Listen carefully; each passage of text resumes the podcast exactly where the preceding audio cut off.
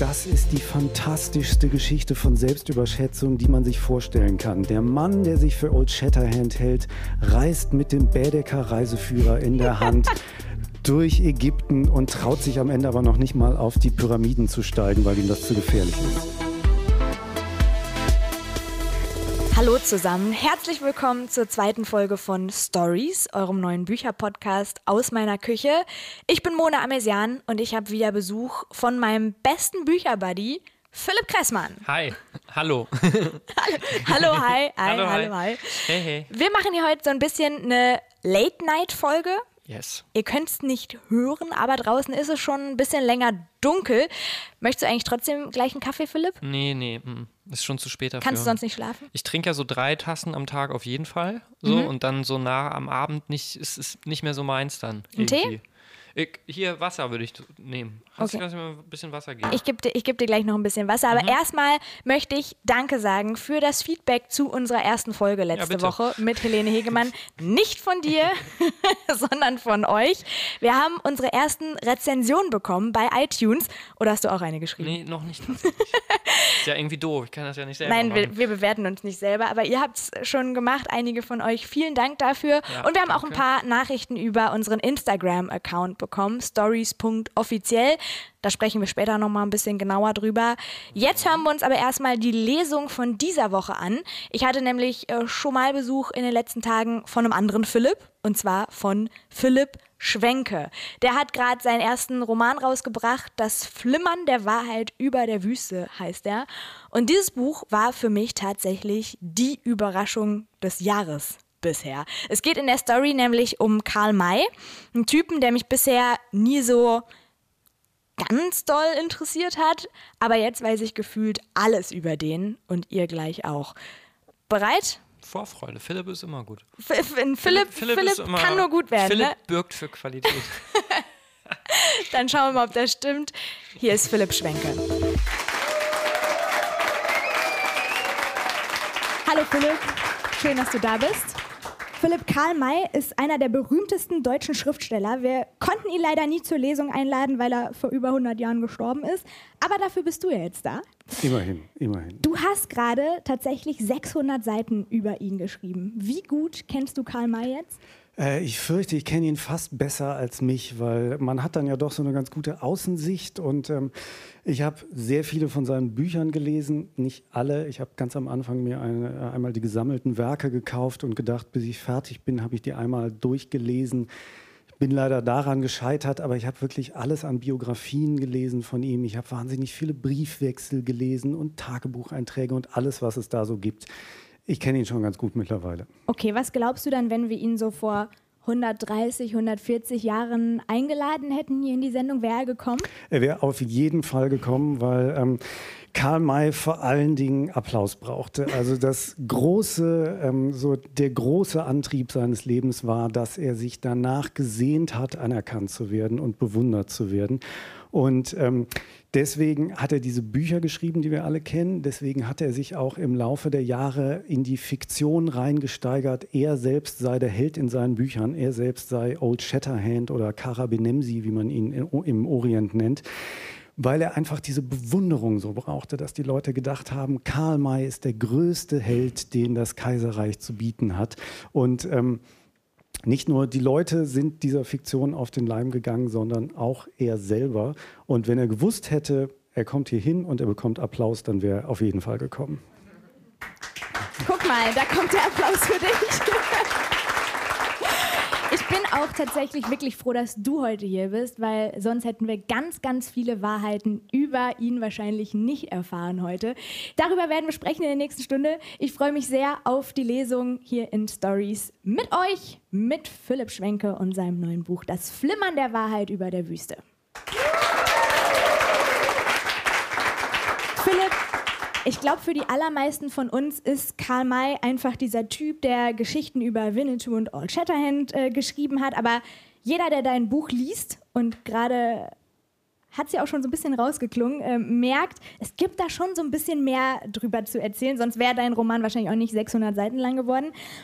Und deshalb dachte ich, wir starten einfach mal mit so einem kleinen Faktencheck über Karl May in diese Lesung. Wer von euch hat da Bock drauf?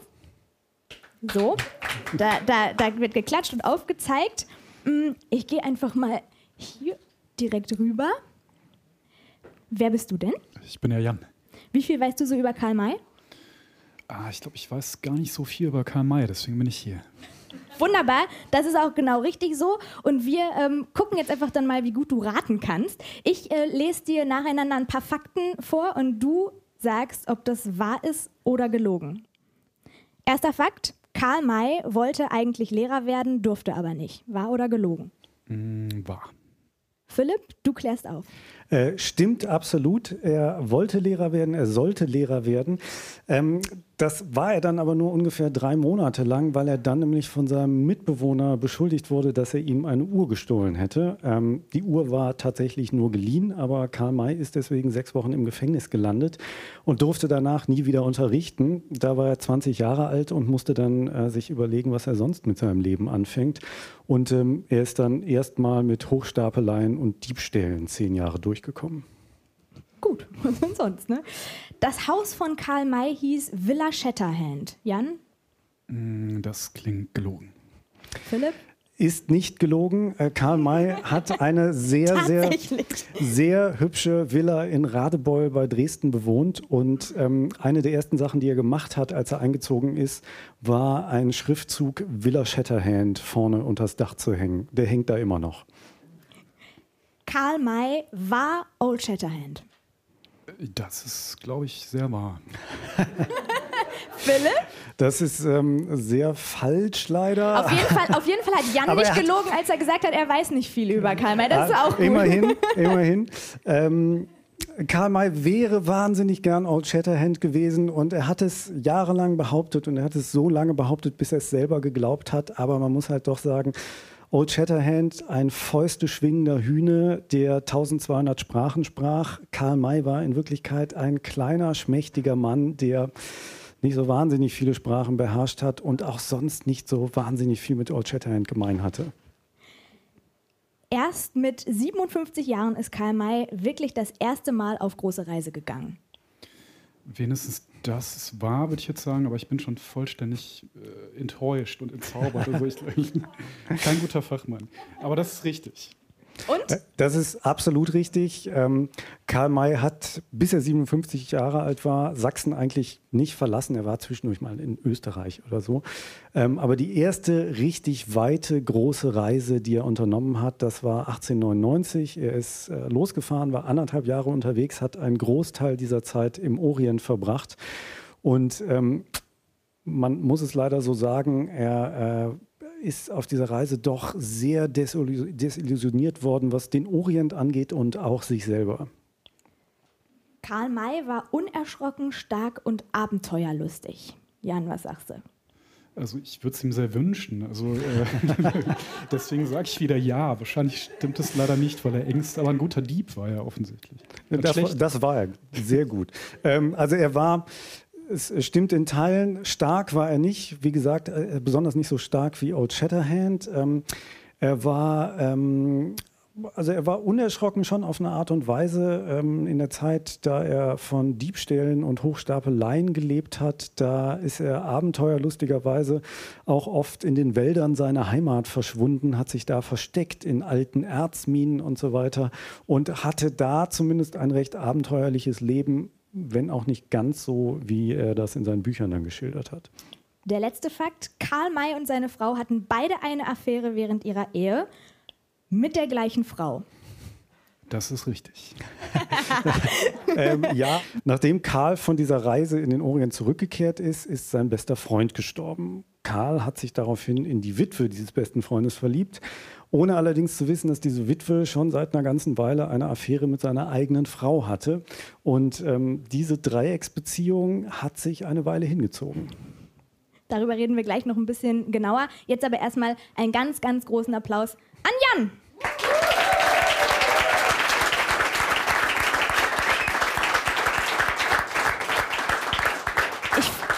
Ich fasse das jetzt mal alles so ganz grob zusammen.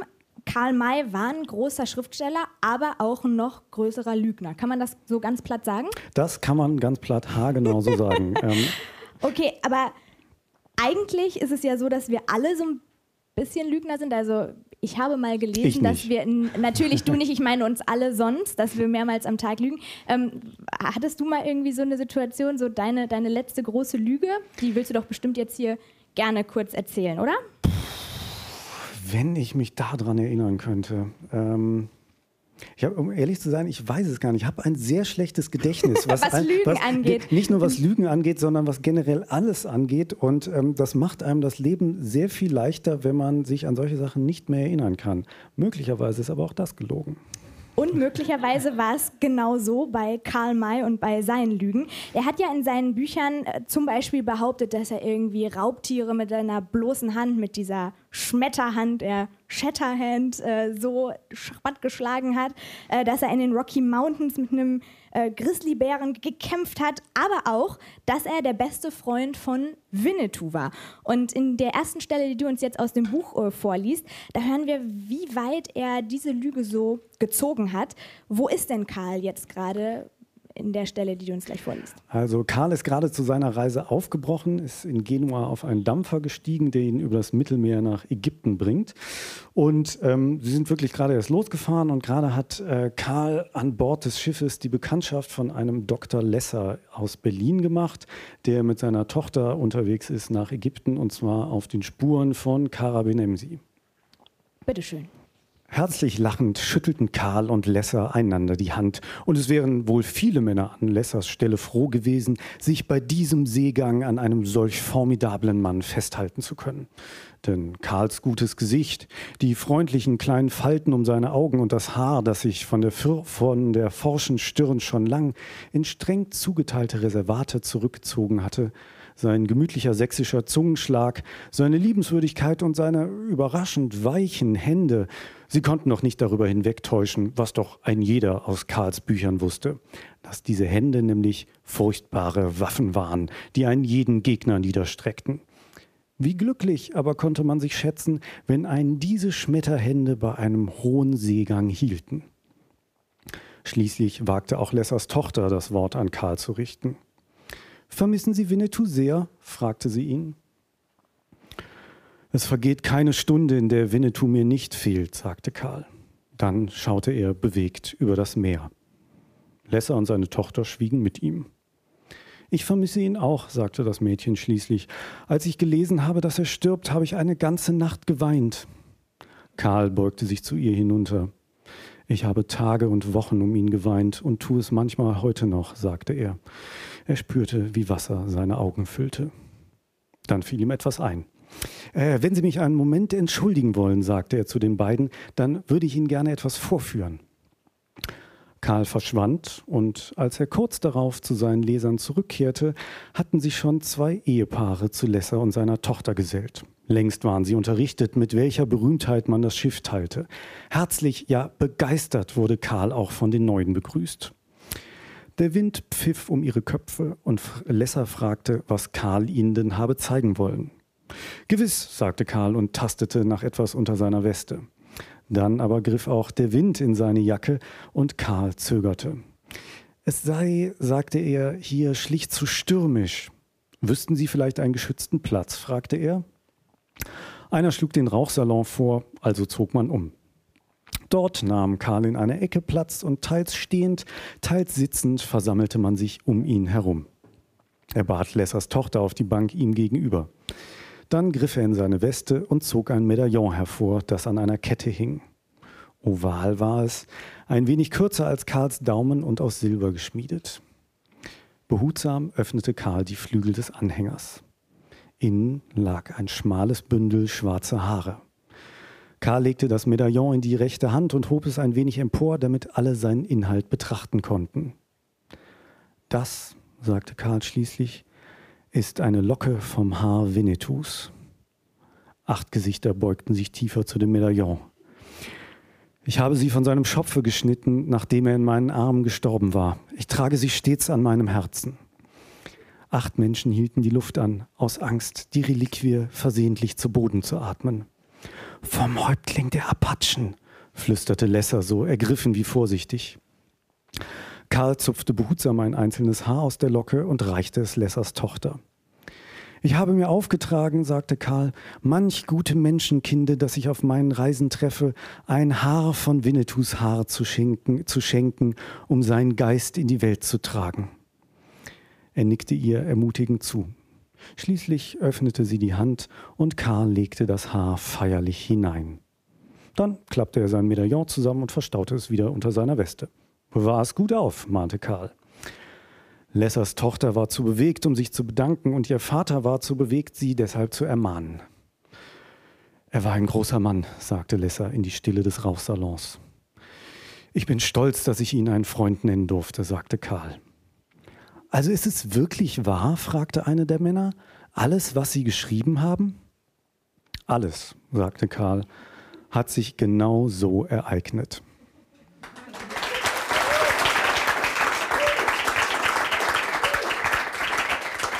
Wenn man dich jetzt hier so aus dem Buch lesen hört und äh, deine Geschichte von Karl May selber liest, dann kommt auf jeden Fall irgendwann die Frage auf, stimmt das alles, was dieser Philipp Schwenke da jetzt schreibt über Karl May, oder hat er sich das vielleicht auch ein bisschen ausgedacht? Ein bisschen, aber nicht allzu sehr. Also ähm, als Faustregel, wenn, man's, wenn man das Buch liest, kann man eigentlich festhalten, die bizarrsten Sachen stimmen und die banalsten Dinge musste ich mir ausdenken, weil sie einfach nicht dokumentiert sind. Ähm, also diese Reise gab es. Es gab die Affäre mit äh, seiner Frau und der besten Freundin. Ähm, wunderschöne Details stimmen. Zum Beispiel, dass im Hause Mai jahrelang ähm, wichtige Entscheidungen nach Geisterbeschwörungen getroffen wurden. Man hat also die Toten angehört, um dann zu überlegen, was man als nächstes machen soll. Ähm, es stimmt auch, dass äh, Karl May immer wieder im Laufe seines Lebens so ein bisschen Schwierigkeiten hatte, Wahrheit und Dichtung auseinanderzuhalten. Und ähm, zum Beispiel stimmt eine Episode, die sich auch in dem Buch findet. Ähm, er hat auf dieser Reise angefangen, Gedichte zu schreiben. Und ähm, er äh, hat dann seiner Frau irgendwann einen Brief nach Hause geschrieben, in dem er berichtete, dass er abends an seinem Schreibtisch saß und einfach nicht dichten konnte und eine ganz schlimme Schreibblockade hatte. Und dann ist äh, der Geist von Friedrich Schiller zu ihm getreten ja, und hat ihm ein Gedicht diktiert. Und dieses Gedicht gibt es genauso. Es gibt diesen Brief, in dem er das schildert. Und all diese wunderschönen Details stimmen tatsächlich. Aber das heißt ja auch, und das wissen, glaube ich, auch sehr viele von uns, dass es über Karl May einfach schon gefühlt 100.000 Bücher gibt und äh, sich heute eigentlich, weil er eben schon so lange tot ist, so richtig akut eigentlich niemand mehr interessiert. Warum hattest du dann das Gefühl, ich muss da jetzt nochmal was schreiben. Und zwar als meinen ersten Roman. Es wird Karl May. Es wird Karl May. Ähm, ich muss dazu sagen, ich bin vor allen Dingen ein sehr, sehr großer Fan von den Coen Brothers, die mhm. Filme gemacht haben wie The Big Lebowski oder Fargo zum Beispiel. Und äh, die Coen Brüder haben das äh, immer mal wieder gesagt, dass ihre Lieblingsfigur, die in jedem Film auftaucht, der Mann ist, der sich selbst überschätzt. Weil sie sagen, Männer, die sich selbst überschätzen, es gibt nichts Komischeres und es gibt nichts Tragischeres als genau das. Und als ich, ich hatte damals zufällig was über Karl May gehört, habe gedacht, hm, vielleicht steckt da irgendwie doch noch eine Geschichte in seinen letzten Lebensjahren, habe ein bisschen recherchiert und bin dann über diese Orientreise gestolpert. Und das war wirklich nur ein Satz in einer Biografie. Und ohne dass ich wusste, was da jetzt passiert ist und ohne dass ich wusste, was ich da genau schreiben soll, wusste ich, das ist die fantastischste Geschichte von Selbstüberschätzung, die man sich vorstellen kann. Der Mann, der sich für Old Shatterhand hält, reist mit dem Baedeker-Reiseführer in der Hand durch Ägypten und traut sich am Ende aber noch nicht mal auf die Pyramiden zu steigen, weil ihm das zu gefährlich ist. Was würdest du sagen, ist an deinem Buch jetzt anders als an den anderen 730.000 über Karl May? Ähm, ich glaube, ich habe ähm, dadurch, dass ich kein beinharter Karl May-Fan bin, etwas mehr Abstand zu ihm und ähm, sehe halt auch sehr die Komik, die in all dem steckt. Und ähm, ich glaube, es gibt sicher viele Karl May-Fans, die das auch so sehen, aber ähm, ich hatte das Gefühl, dass viele Biografien Karl immer sehr, sehr ernst nehmen, was mhm. ja auch absolut berechtigt ist. Das kann man ja auch machen. Das ist ja auch ein interessantes und tragisches Leben. Aber was mich halt so interessiert hat daran, war, das rauszukitzeln, was bis jetzt ein bisschen zu kurz gekommen ist, nämlich das sehr, sehr Komische, was da auch drin steckt. Bisher wissen wir ja nur, dass Karl May gelogen hat und behauptet hat, er wäre Old Shatterhand zum Beispiel. Aber wir haben noch nicht geklärt, warum er das gemacht hat. Weiß man da irgendwas drüber? Das äh, kann man, glaube ich, ziemlich genau nachvollziehen. Also Karl May war ein wahnsinniger Narzisst. Ähm, ist, äh, Narzissmus, das wissen wir heute so nach äh, dem 20. Jahrhundert und Vulgärpsychologie ähm, rührt ja immer daher, dass ähm, Kinder in ihrer Kindheit nicht genug Liebe bekommen haben und sich die später einfach im Übermaß holen müssen durch Aufmerksamkeit, die sie, äh, die sie bekommen. Und genauso ist es Karl May auch, auch gegangen. Und ähm, er brauchte einfach krampfhaft diese Aufmerksamkeit. Er brauchte diese Liebe und die Bewunderung des Publikums, um mit sich selbst irgendwie klarzukommen. Mhm. Und deswegen hat er, äh, ist er dieser Illusion selber auf den Leim gegangen und deswegen hat er die auch überhaupt geschaffen. Und das Publikum hat ihn ja auch geliebt. Er war damals Wahnsinnig. einer der ganz großen, haben wir gerade auch schon gehört, als du gelesen hast. Und dann ist er mit 57 auf seine erste wirkliche, richtig große Reise gegangen mit dem Schiff von Italien nach Ägypten. Es waren viele Fans an Bord haben wir gerade gehört, aber auch Kritiker, die seine Geschichten damals schon so ein bisschen angezweifelt haben. Und bei einem Abendessen eskaliert das Ganze dann so ein bisschen, kann man sagen. Was genau ist da passiert, bevor du jetzt liest, dass wir da so ein bisschen reinkommen? Ähm, also es ist eine Szene, die sich beim ersten Abendessen im Speisesaal abspielt. Karl hat äh, während des Essens stundenlang von seinen wilden Abenteuern berichtet und irgendwann hat ein Mann gesagt, Herr May, Sie haben sie doch nicht alle, das stimmt doch alles nicht. Äh, daraufhin gab es größeren Streit im Salon, weil die meisten gesagt haben, jetzt lassen Sie doch mal unseren Herrn May in Ruhe. Einige wenige aber ähm, ihm beigepflichtet haben und gesagt haben, das kann doch alles nicht sein. Man hat versucht, Karl zu überreden, dass er doch jetzt mal irgendeine, irgendwie beweist, dass er ähm, tatsächlich der ist, für den er sich ausgibt. Und ähm, an diesem Punkt steigen wir jetzt ein, nachdem es bereits einen größeren Streit im Salon gegeben hat. Mhm. Der Kaffee war noch nicht kalt, als zwei Herren zu Karl an den Tisch traten, um sich vorzustellen. Beide waren Notare. Wir hätten einen Vorschlag, sagte der Notar, der etwas dicker war als der andere. Zum einen treibe sie die Neugier, sagte der Notar, der etwas dünner war als der andere. Zum anderen seien sie aber besorgt, dass dieser schöne Abend im allgemeinen Missklang enden könnte. Darum wolle man nun mit einer Bitte an Karl herantreten, den Streit zu befrieden. Karl solle doch einfach eine, eine Probe seiner Sprachkunst geben. Karls Tischnachbarn hatten mitgehört. Das scheint doch die einzig vernünftige Lösung, sagte einer. Ach, vielleicht wäre es das Beste, ich ginge zurück an meine Arbeit, schlug Karl vor, aber das ließ man nicht gelten. Schnell sprach der Vorschlag sich herum und überall im Salon hielt man ihn für gelungen. Der Saal schaute auf Karl. Ich kann das nicht tun, sagte er.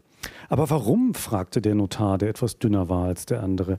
Die Probe würde nicht nur den allgemeinen Streit schlichten, sondern jeden Zweifel an ihrer Person und, wie ich sagen möchte, offensichtlich unberechtigten Zweifel an ihrer Person aus dem Weg räumen.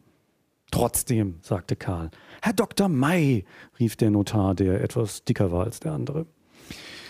Karl versuchte noch, sich weiter zu verweigern, aber nicht lang und er konnte dem Druck der vielen Blicke nicht mehr standhalten. Eine Probe seiner Fremdsprachen, sagte er schließlich, gut, schön, auch wenn ihn das Misstrauen äußerst kränke, dann gebe er eben eine Probe, aber zu seinen Bedingungen. Die Notare zogen sich zurück. Umständlich zog Karl ein Taschentuch aus der Jacke und putzte sich die Nase. Er lehnte sich zurück und begann halblaut zu murmeln, als würde er besonders sorgfältig in den Schubladen seines Gedächtnisses kramen. Ah, was könnte ich Ihnen denn, was würde die Herrschaften denn wohl unterhalten? Schließlich stand er auf. Das Tuch in der Hand ging er gemessenen Schrittes an die Stirnseite des Raumes und stellte sich in die Mitte der Wand vor das Klavier. Ich möchte Ihnen, begann er, ein Gedicht in der chinesischen Sprache vortragen. Gelernt habe ich es, als ich vor vielen Jahren in China durch das Land um ähm, Fao Gao Shedang reiste. Es ist die Ballade vom Waisenmädchen Shao Zi. Sie äh, besiegt den Drachen Feng Chu im Kampf, der ihr dafür die Zukunft weissagt. Karl räusperte sich.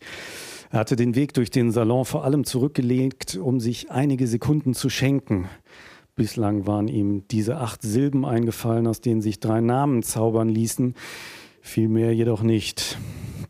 Er tupfte den Mund mit dem Taschentuch ab und gewann einen weiteren Augenblick. Karl schloss die Augen. Er hob an. nie. Laut hallte es durch den Salon. Karl nahm seine Stimme zurück. Chiao me bao chiao, baleng schause king shing la peng. Karl öffnete die Augen.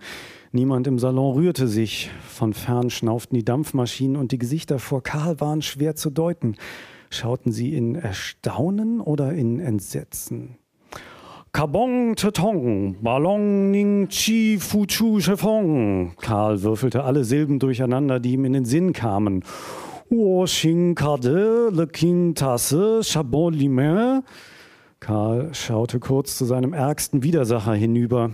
Der blickte triumphierend zurück. Offensichtlich bestand für ihn kein Zweifel, dass er gerade dabei war, einen Gauner zu überführen.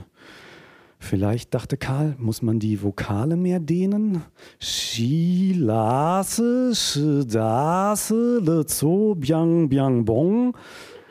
Bedrohlich wisperte er, na lao, beschau, tschüssi, ni tiao, shibao, le. Dann jetzt der dramatische Höhepunkt. Karl donnerte, la kom, la xing, chikan, zopau. Und dann sanft fügte er hinzu, Shaibun le kai chin sao, reisun de bai zin bao. Ende.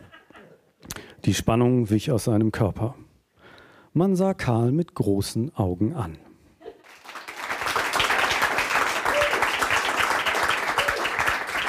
Hier ist Stories mit Philipp Schwenke, der hat gerade seinen ersten Roman rausgebracht, Das Flimmern der Wahrheit über der Wüste. Und Philipp, ich habe gemerkt, das Buch ist nicht nur sehr, sehr gut, um was Langes, Schönes, Lustiges zu lesen, es ist auch perfekt zum Muskeltraining. Das ist nämlich ein richtig dickes Ding, 600 Seiten. Wieso brauchtest du so viel Platz für die Geschichte von Karl May? Das hat sich mein Lektor auch die ganze Zeit gefragt. Ähm, ich habe, äh, bevor ich geschrieben habe, äh, habe ich sehr lange recherchiert, anderthalb Jahre lang ähm, mit Recherche und vor allen Dingen damit zugebracht, diese Geschichte mir auszudenken und die quasi zu bauen, bevor ich eine einzige Zeile geschrieben habe. Dann wusste ich, es werden ungefähr 50 Kapitel, habe angefangen zu schreiben und habe nach fünf Kapiteln gemerkt, oh Mist, ähm, das werden doch 150. Wird, es wird leider sehr, sehr dick, wenn ich das in dem Stil weitermache. Und ähm, ich habe dann noch ein bisschen was rausgenommen, aber ähm, ich habe mich dann an den Plan gehalten und, und, es ist so dick geblieben. Es ist so dick geblieben. Und deswegen würde ich sagen, musst du jetzt auch durch den Schwenkschen Fitnesstest durch. Ich gebe dir hier mal mein Buch rüber und du hast ja deins auch. Und ich gehe ins Publikum, da gibt es nämlich ein paar Fragen an dich und du hältst währenddessen einfach beide Bücher rechts und links. Rechts und links? Nee, weit ausgestreckt. So? so? Genau. Oh Gott. Oh. Und beantwortest mal in der Zeit ein paar Fragen. Okay. Zum Beispiel die von Gudrun. Was möchtest du denn vom Kraftpaket äh, Philipp wissen? Ja, Philipp, also mich würde interessieren, wenn dein Buch dann demnächst vielleicht verfilmt wird, was wir doch hoffen, diese schöne Geschichte. Wer spielt denn den Karl May? Ähm, ganz klar Olli Dittrich. Mir ist bei den Recherchen aufgefallen, dass es Fotos gibt, bei denen Olli Dittrich, äh, bei denen Karl May eine erstaunliche Ähnlichkeit zu ihm hat. Äh, die beiden sind jetzt auch ziemlich genau im gleichen Alter. Lieber Olli Dittrich, äh, wenn Sie das hören, denken Sie dran, Sie müssen das machen. Ich werde Sie anrufen deswegen. Also er weiß es noch nicht. Nein, jetzt er weiß, weiß es noch vielleicht. nicht. Jetzt, jetzt weiß er es. Also deine Telefonnummer 01, wenn es Ja, genau. So, die nächste Frage. Kannst du noch? Ist es ich, äh, Noch kann ich. Wie viel wiegt so ein Buch wohl? Äh, ich glaube 700 Gramm pro Stück. Ah, da hätten wir vielleicht mehrere übereinander. Wir hätten mehrere nehmen sollen, aber es tut aber schon für weh. meine, ich habe es zu Hause getestet mit meinem Buch und bin damit so ein bisschen äh, durch die Wohnung gelaufen. Ich fand es schon schwer, ja. aber es ist vielleicht natürlich. Wir haben, wir haben ja noch eine Frage. David, was möchtest du wissen von Philipp? Ich möchte wissen, ob äh, du Angst hast vor Übergriffen der Karl-May-Ultras. Ähm, ganz so weit würde ich nicht gehen. Ähm, ich kann mir aber tatsächlich gut vorstellen, dass es Karl-May-Fans gibt, die mit diesem Buch nicht ganz glücklich sein werden. Da Karl May aber in seinem Werk immer wieder die Versöhnung mit dem Feind und die ähm, Gewaltfreiheit gepredigt, also Gewaltfreiheit, nachdem man den Leuten einen auf, auf die Mütze gegeben hat, aber Versöhnung mit dem Feind gepredigt hat, denke ich, dass auch die beinharten Karl May-Fans sich am Ende damit abfinden können. Also bisher gab es noch keinen großen Shitstorm. Nee, bis jetzt nicht. Kannst ich du bin noch? gespannt. Noch kann ich. Also okay. wir können auch noch eine Frage machen. Ja, nee, dann. Ich dann. muss aber auch nicht mehr. Gut, dann nimm's runter. Ein Applaus für Philipp.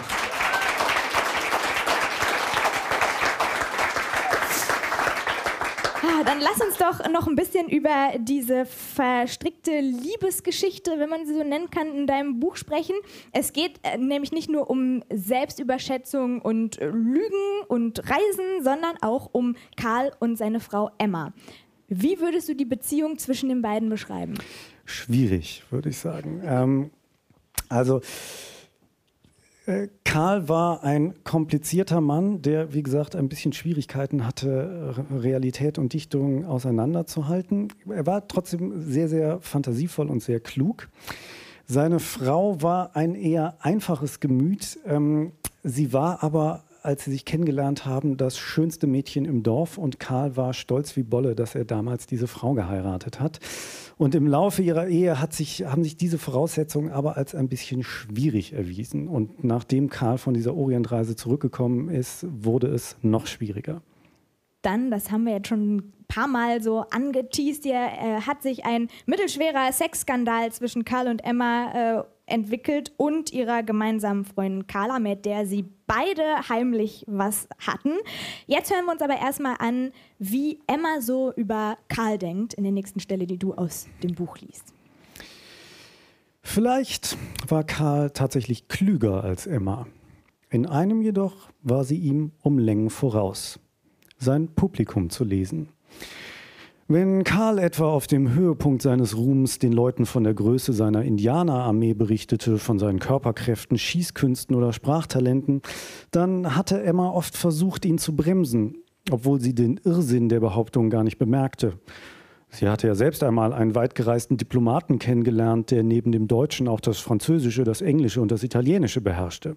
Schäkernd hatte er versucht, ihr einige französische Worte beizubringen, aber mehr als drei Begriffe zu behalten, überstieg ihre Fähigkeiten vollkommen. Dieser Mann aber kannte abertausende fremde Wörter und band sie so flüssig zusammen, dass sie aus seinem Mund kamen wie Gesang. Es war ein Wunder für sie. Warum sollte ein Mensch also nicht noch größere Wunder vollbringen können und dasselbe mit 8, 12, 70 oder auch 1000 Sprachen beherrschen? Auch hatte sie selbst schon lebende Fische mit einem Knüppelschlag betäubt und im Zirkus einen starken August gesehen, der zwei Damen stemmen konnte. Warum sollte ein Mann von unerhörter Körperkraft also nicht einfach einen anderen mit einem Schlag niederstrecken können? Warum sollte all das ein Irrsinn sein? Es waren nie Karls Lügen, die sie alarmierten. Auch war es nicht so, dass sie Lügen grundsätzlich verachtenswert fand. In den ersten Jahren mit Karl etwa hatte sie gern Liebesbriefe an sich selbst gefälscht, um ihn eifersüchtig zu machen. Doch wenn Karl vor Publikum den Old Shatterhand gab, dann bemerkte sie sofort, wenn Zuhörer begannen, sich verstohlene Blicke zuzuwerfen. Sie empfand den Abfall der Spannung im Raum, wenn mehrere Männer zugleich misstrauisch ihre Arme verschränkten. Sie fühlte die winzigen Änderungen der Körperhaltung, wenn ein Gesprächspartner sich ungläubig einen Zentimeter zurücklehnte. Tiere spüren herannahende Gewitter, Emma auch. Bloß konnte sie zur Warnung auch nicht mehr tun als bellen. Denn von dem, was sie mit dem Herzen recht gut sah, blieb nicht selten etwas auf der Strecke, wenn das Gesehene an den Kopf gemeldet werden sollte. Nachdem sie einige Male versucht hatte, Karl ihre Sorge vorzutragen, verbot er ihr schlicht, sich ein Urteil über seine Arbeit anzumaßen. Sie schwieg also, unterbrach Karl nur manchmal, wenn seine Fantasie vor Publikum davon galoppierte und griff ansonsten zum bewährten Mittel der Hausfrau. Aus Sorgen, die nicht ausgesprochen werden durften, bug sie umso heißere Vorwürfe andere Dinge betreffen. Geld etwa war stets ein gutes Thema.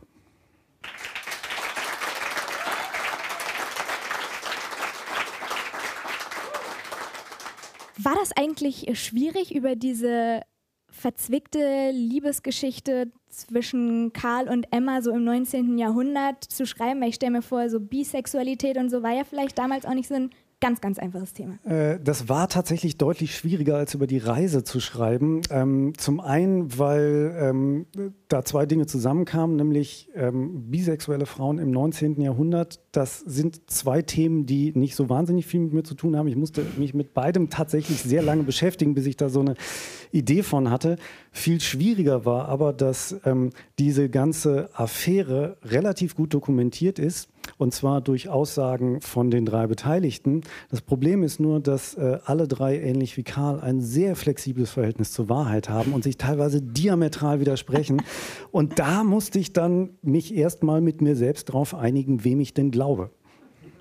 Und wahrscheinlich haben sie ja jetzt auch nicht die privatesten Sachen aus dem Schlafzimmer erzählt, die ja durchaus bei dir auch vorkommen. Äh, tatsächlich haben sie das. Ähm, Oha. Es gibt. Ähm, äh, Karl hat über seine Frau sehr spät in seinem Leben ein ungefähr 200 Seiten langes Pamphlet geschrieben, in, der, in dem er so richtig mit ihr abgerechnet hat und hat da auch Details aus dem Schlafzimmer verraten. Und ähm, die Sexszene, die sich in dem Buch findet, ist tatsächlich inspiriert von Behauptungen von Karl. Also wenn ihr wissen wollt, was so abging bei Karl May im Bett, Seite, Steht drin. wenn ihr nur dahin springen wollt. Ich müsste nachschauen, so mittendrin. ist es. So, jetzt äh, haben wir so viel aus deinem Buch gehört und auch drüber gesprochen, aber über dich wissen wir noch gar nicht so viel. Und ah, ich stehe noch mal kurz auf. Martha bei uns äh, aus dem Publikum hat äh, noch eine Frage an dich, die das ganz schön einleitet. Ja, genau. Ich würde gerne wissen, ob es vielleicht Parallelen zwischen deiner Persönlichkeit und der Persönlichkeit gibt, von der du ja gerade gesagt hast, dass du sie besser kennst als sie sich selbst. Nicht Karl so May. wahnsinnig viele, hoffe ich zumindest. Ähm, das Problem ist ja, Karl May, äh, also zum einen, wir äh, schreiben beide, ähm, er hat eine blühende Fantasie. Ich hoffe, ich habe sie auch. Ähm, das selber zu beurteilen ist natürlich sehr schwer. Und äh, genauso schwer ist es ähm, zu beurteilen, ob ich nicht genau wie Karl May auch an einem total gestörten, wahnsinnigen Selbstbild leide, weil das ist ja das Blöde mit total gestörten, wahnsinnigen Selbstbildern. Alle merken es, außer einem selber. Das kann ich natürlich auch nicht beurteilen, äh, jetzt hier so nach einer Stunde, aber ich habe drei grobe Eckdaten, von denen ich glaube, korrigiere mich, dass sie stimmen. Du arbeitest als Journalist, du wohnst in Berlin und du liebst schöne Verben. Das ist alles richtig. Ja, steht hinten in deiner Danksagung drin, das mit den Verben. Da bedankst du dich bei deinem Vater dafür, dass er dir immer Karl May vorgelesen hat und bei deiner Mutter dafür, dass sie dir gelernt hat, dass jeder schöne Satz auch ein schönes Verb braucht. Was unterscheidet denn ein schönes Verb von einem hässlichen? Ähm, ganz einfache Faustregel ist, wenn man sich nicht sicher ist, Verben, die auf ihren enden, sind immer schlecht. Und, Sag ähm, mal, verlieren. projizieren und sowas zum Beispiel. Ansonsten kann man so eine ganz einfache Hierarchie von Verben aufstellen. Ähm, schöne Verben sind Dinge, die Bewegungen zum Beispiel bezeichnen, die ähm, körperliche Tätigkeiten bezeichnen. Schlechte Verben sind sehr theoretische Verben, wie zum Beispiel das Verb bezeichnen, was ich hier die ganze Zeit benutze, weil das nämlich sehr, sehr abstrakt und auf einer sehr starren Ebene ist. Okay. Du bist so ein kleiner Wortakrobat, ne? Ähm, auch das weiß ich nicht, ob ich das selber beurteilen kann, aber ich. Ähm, Nein, aber du aber- magst, du magst Sprache, das Ich- merkt man auch in deinem Buch. Es ist Absolut, anders absolut. geschrieben. Ich kann es jetzt natürlich auch nicht beschreiben, wie es anders beschrieben ist, aber beim Lesen merkt man, da ist irgendwie sowas Spezielles drin. Denkst du so über einzelne Sätze sehr, sehr lange nach, zum Beispiel dann so über Verben oder ist das einfach so ein Talent, fließt das einfach? Ähm, äh, mal so, mal so. Also ich kann mich wirklich, ich kann mich obsessiv mit einem Satz beschäftigen und da auch eine Stunde dran rumfallen und hinterher immer noch nicht zufrieden sein. Was ich aber äh, was ich grundsätzlich finde, man darf Schreiben auch nicht überhöhen. Also Schreiben ist ein Handwerk, das kann man lernen, das habe ich ja auch getan. Ähm, und irgendwann, wie bei allen Tätigkeiten, die man häufig macht, machen die sich so ein bisschen selbstständig, wie zum Beispiel Autofahren. Und genauso ist es beim Schreiben auch. Und das finde ich sind immer die eigentlich allerschönsten Momente, wenn man ähm, so vor sich hinschreibt und plötzlich Sachen auf dem Papier stehen, die einem noch gar nicht so richtig durch den Kopf gegangen sind, weil man das so automatisiert hinbekommt, dass es einfach schon da ist, bevor man es zu Ende gedacht hat. Und ich glaube, wir könnten jetzt hier noch mal kurz testen, was du so drauf hast, Sprachen und schöne Verben mäßig. Ich lese dir gleich einen kleinen Dialog vor mit so Verben, von denen ich dachte, es sind so langweilige Standardverben und du ersetzt sie einfach jeweils durch ein für dich schönes Oh, Verb, um okay? Gottes Willen, um so, Gottes Willen. Deutschunterricht, achte Klasse mit Philipp Schwenke in 1 Live Stories. Also so Beispiel sowas wie, ich habe es ihr gesagt, ich habe es ihr verkündet, zugetragen, Okay. überbracht. Ja, ne? okay. Karl May sagt: Hier, Winnetou, ich gebe dir Pfeil und Bogen. Hier, Winnetou, ich überreiche dir Pfeil und Bogen. Äh, Sehr gut. Ja. Das klingt schon schöner. Winnetou. Okay, Blutsbruder, lass uns das tun. Tun finde ich, äh, widersprich mir, aber ich finde, tun ist so das Sinnbild eines blöden Verbs. Absolut, absolut. Aber das ist äh, dann nämlich auch das Problem, ähm, was man an dem Satz jetzt ganz gut merkt. Es reicht meistens nicht, das Verb zu ersetzen, sondern man muss halt den ganzen Satz Du findest umbauen. meinen sodass Satz man- scheiße, ne? Nee, das, das Problem Gut. ist, lass uns das tun, ja, dann kann man auch sagen, lass uns das machen, lass uns das durchführen, alles keine schönen Sätze. Aber wenn man weiß, was man genau sagen will, dann kann man vielleicht da eine schöne Metapher drum bauen. Da muss man aber ein bisschen drüber nachdenken. Ich fürchte, Also das das, würde die, das würde die Sendezeit sprengen. Vielleicht, aber, aber äh, gut zu wissen, dass das so ein Punkt wäre, an dem du jetzt erstmal grübeln würdest. Karl May, erklärst du mir die Waffe? Auch da sehr schwierig. Es ist ein sehr kurzer Satz. Ich würde, ähm, ich müsste, fürchte ich, einen riesenlangen, also ich müß, müsste diese ganze Szene kennen und dann wieder anfangen umzubauen. Und Okay, ich versuch's mal mit dem letzten, weil Winnetou, Winnetou antwortet auch nochmal. Winnetou, ja, damit du irgendwann nicht mehr über deine Schießkünste lügen musst. Da würde ich das Wort flunkern benutzen. Ja, ich auch. Ich, find, ich liebe das. Das Wort Flunkern gehört für mich Verb. zur Top 10 der deutschen Wörter. Übrigens auch eine gute Faustregel, wenn man sich nicht so sicher ist, ähm, immer die Wörter benutzen, in denen Us und Os vorkommen, lieber als die mit sehr vielen Is und Es drin. Also Deswegen Flunkern. Flunkern, wunderschönes Flunkern. Wort. Und äh, dieser wunderschöne Dialog gerade äh, war jetzt die perfekte Überleitung zur letzten Stelle, die du uns vorlesen wirst. Da geht es nämlich ums Schießen lernen. Äh, ganz kurz, wo ist Karl May da gerade und mit wem? Ähm, Karl hat beschlossen, dass er ähm, Old Shatterhand doch ein bisschen ähnlicher sein möchte. Er ist mittlerweile in Palästina und ähm, hat auch einen Diener, der heißt Said und mit dem zusammen will er jetzt schießen lernen. Okay. Sie sind gerade rausgeritten in die, Prä in die äh, Landschaft und machen jetzt Pause. Said und er verzehrten zunächst jeweils eine Büchse Würzfleisch. Dann ging Karl 30 Schritt von ihrem Lager zu einem tischhohen Felsen und baute darauf die Dosen als Ziel auf. Die Schießübungen konnten beginnen. Zurück bei Said deutete der warnend auf den Hügel gegenüber, auf dem eine Ziegenherde fraß. Sieh die Ziege, sagte er. Ach, die sind sicher 500 Meter entfernt, sagte Karl. 200? Karl kniff die Augen zusammen und spähte hinüber. Oh, jedenfalls weit genug. Karl nahm sein Gewehr, so wie man einem Fremden die Hand reicht, und wog es schüchtern in der Hand. Es war nicht einfach gewesen für Said, an nur einem Tag eine Waffe für Karl aufzutreiben. Doch dank seines hartnäckigen Charmes hatte er schließlich einen Eisenwarenhändler auf dem Bazar das abschwatzen können, was dieser in der kleinen Kammer hinter seinem Laden verbarg.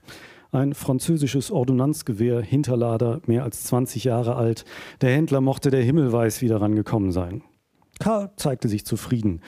Wählerisch war er nicht, was auch daran lag, dass er keine Vorstellung davon besaß, was für ein Gewehr er denn gewollt hätte.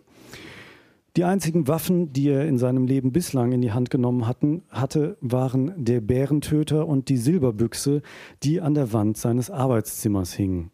Aus ihnen war noch nie geschossen worden. Karl betrachtete das Gewehr. Er wusste, dass er zunächst den Zylinderverschluss öffnen musste, indem er den Hebel an seiner Seite nach oben drückte und zurückzog. Das Patronenlager lag nun offen und Karl wollte nach der Schachtel mit der Munition greifen. Dabei aber kippte die Flinte, weil er sie nur noch mit einer Hand hielt, aus der Balance und fiel Karl fast aus der Hand. Gerade noch konnte er sie mit der anderen wieder auffangen. Er musste erst einmal herausfinden, wo er sie am besten fasste, bevor er dann tatsächlich eine Patrone in das Lager brachte. Er schloss den Zylinder wieder. Seine Hände, die nun zum ersten Mal eine scharfe Waffe hielten, begannen zu schwitzen. Er hob das Gewehr und setzte es an der Schulter an. Behutsam versuchte er, Kimme, Korn und eine der Würzfleischdosen auf eine Linie zu bringen, doch der Lauf war schwer und sein linker Arm schlingerte. Er setzte ab, atmete durch und versuchte es erneut. Von der Küste wehte ein sanfter Wind, und Karl war es, als schaukelte der Lauf darin wie ein Ast. Er fasste ihn fester und spannte alle Muskeln an. Das Schwanken jedoch verschwand nicht. Dann aber plötzlich, für einen Moment lagen Kimme, Korn und Dose perfekt hintereinander und Karl riss am Abzug. Es gab einen gewaltigen Knall und Karl kniff die Augen zusammen, als der Kolben an seine Schulter schlug. Der Schmerz war erstaunlich und als er das Gewehr absetzte, pfiff es in seinen Ohren und Said schaute erschreckt und die Ziegen hatten aufgehört zu fressen. Die Dose aber stand auf ihrem Felsen wie zuvor. Karl rieb sich die Schulter. Der erste Schuss mit einer Waffe, mit einer neuen Waffe ist immer der schwerste, erklärte er Said. Die, die größten Schützen der Welt haben davor schon versagt. Er lud zweimal neu und schoss zweimal. Das Ergebnis blieb das gleiche. Möglicherweise stimmt auch etwas mit dem Lauf nicht, sagte er. Noch einmal lud er nach, noch einmal setzte er an. Wieder taumelte das Korn betrunken durch die schmale Gasse der Kimme. Karl versuchte die Bewegung vorauszuahnen. Als er meinte, dass der Lauf im nächsten Moment richtig liegen müsste, drückte er blind ab. Die Dose blieb stehen. Auf dem Hang gegenüber kippte eine Ziege um. Der Rest der Herde floh über die Kuppe des Hügels und verschwand aus dem Blickfeld. Karl und Said sahen einander bestürzt an. Said hob ratlos die Schultern. Zu nah, sagte er. Doch bevor sie überlegen konnten, was nun zu tun sei, rappelte sich das Tier auf und schleppte sich den anderen hinterher. Sie wird sich erholen, sagte Karl fest.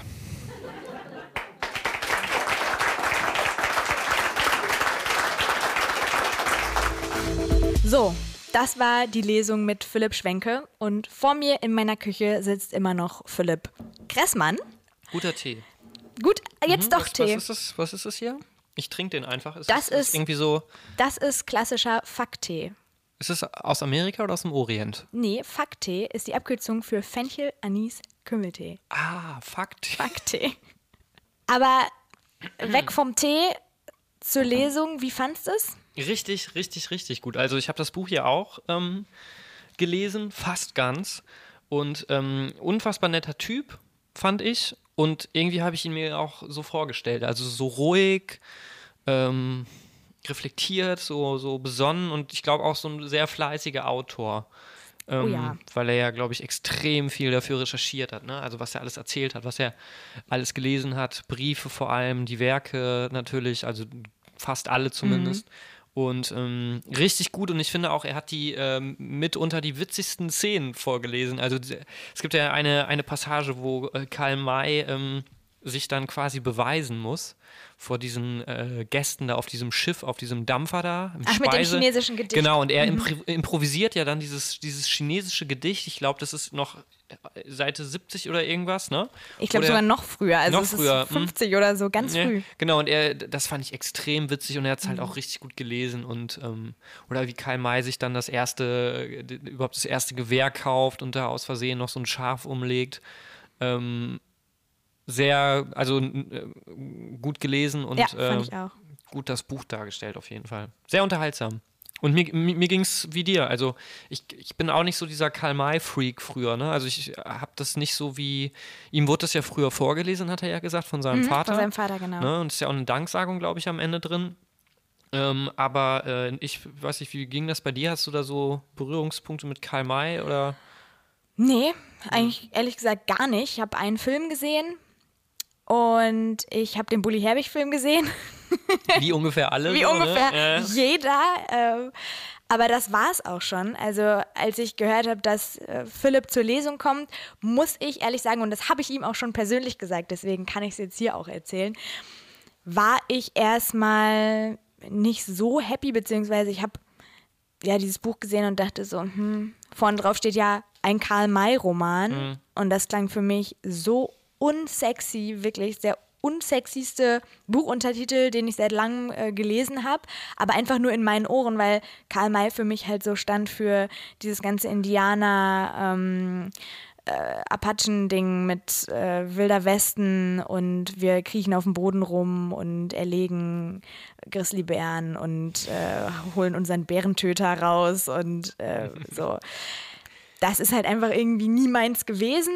Und dann habe ich äh, natürlich angefangen zu lesen und brauchte, ich weiß nicht, zwei Seiten, drei Seiten und habe halt gemerkt, irgendwie macht es mir mega Spaß, irgendwie bin ich total drin und äh, geil, dass das Buch so dick ist, weil irgendwie habe ich jetzt gerade richtig Bock drauf. Also er hat mich total reingezogen und Mhm. ja, ab da war ich auch total drin. Ich musste so oft richtig, richtig krass lachen und äh, es geht ja auch im Grunde, wenn man, ähm, wenn man erstmal so liest, so einen Karl-May-Roman, es geht ja, klar, es geht auch um die Abenteuer, aber es geht ja eigentlich eher darum, dass die Abenteuer komplett erfunden sind und er sich jetzt rechtfertigen muss vor den Journalisten und vor ein paar kritischen Leuten, die halt gemerkt haben, okay, ähm, wie kann das sein, dass ein Typ wie der anscheinend über 600 Sprachen spricht, sich dann aber im Grunde da so ein Gedicht abstottert, er jetzt gar kein Muskelpaket ist, sondern, weiß ich nicht, mehr so wie ich, also solide, aber äh, jetzt nicht äh, jemand, der irgendwelche Grizzlies umlegt oder so, ne? Würde ich dir schon zutrauen, Philipp. Ja, klar. So einen kleinen, kleinen Grizzly vielleicht. Ja, aber dem, ich würde den ja gar nicht, also ich würde ja mehr kuscheln wollen. Mit dem, so einem Grizzlybär könnte ich niemals was Böses. Aber ich würde auch gar nicht, weiß ich Der nicht. kleine süße Grizzly. Der kleine Och, süße komm, Grizzlybär. du Nee, aber, äh, ne, also es geht ja Wahrheit, Lüge und so. Wie Was viel, würdest du sagen, Ja. sind die drei großen Themen von diesem Buch? In, und jedes Thema nur ein Wort. Die drei großen Themen. Ja. Wahrheit. Warum hast du Wahrheit genommen? Ich hätte eher Lüge genommen als Wahrheit als erstes großes Thema. Es geht ja ein bisschen darum, ob er sich wirklich, kann, kann er sich selbst, ähm, Hoppala. Tee hier, der, der Fakttee, äh, kann er sich selbst so, kann man sich selbst belügen? Ja, also Lüge. Oder? Ja, aber da muss man ja noch die, die Wahrheit irgendwie auch kennen. Also ich würde eher sagen Wahrheit, weil es geht ja auch ums Aufdecken von dieser Lüge durch diese Journalisten, die kommen und der Leser weiß ja insgeheim mehr. Deswegen würde ich sagen Wahrheit. Wahrheit slash Lüge?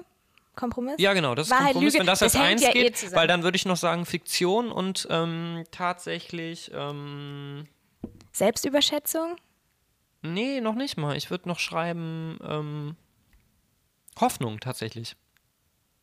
Ja. Geht es auch ein bisschen drum. Es geht auch ein bisschen drum. Ich weiß nicht, ob es ein, so ein zentrales Thema nee, ist. es ist kein zentral, aber ich habe, du hast recht. Es, dann, dann lass doch mal einfach sagen Wahrheit, Lüge, Fiktion. So. Wahrheit, Lüge, Fiktion.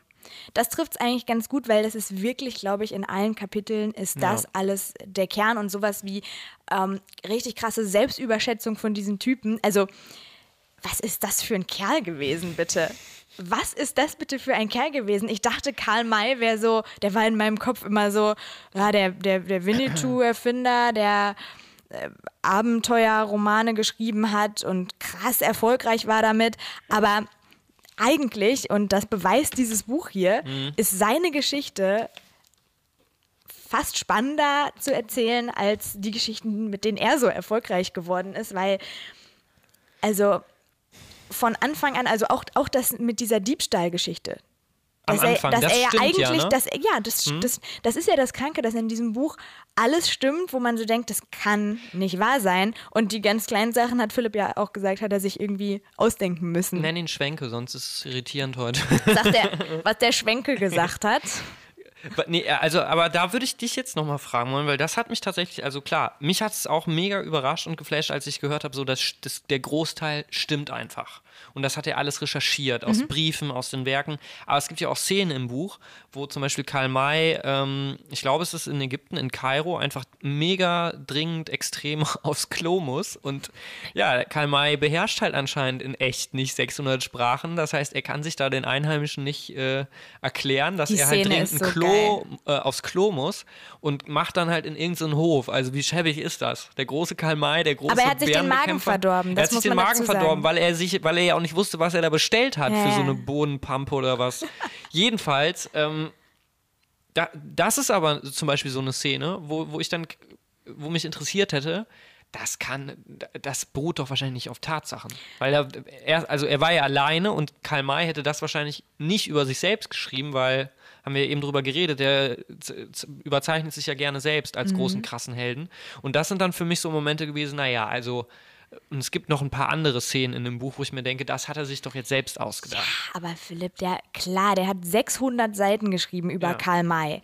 Da kann nicht jeder Dialog und jede Szene so genau so passiert sein. Aber was ich mit, also nach der Zeit, die ich jetzt mit Schwenke, Ja, sehr gut. mit dem Schwenke verbracht habe, kann ich sowas von hundertprozentig sagen, dieser Typ hat alles gelesen, was man über Karl May lesen kann. Der hat, ich habe ihn nochmal gefragt, ähm, er hat 2013 das erste Word-Dokument zu diesem Buch angelegt.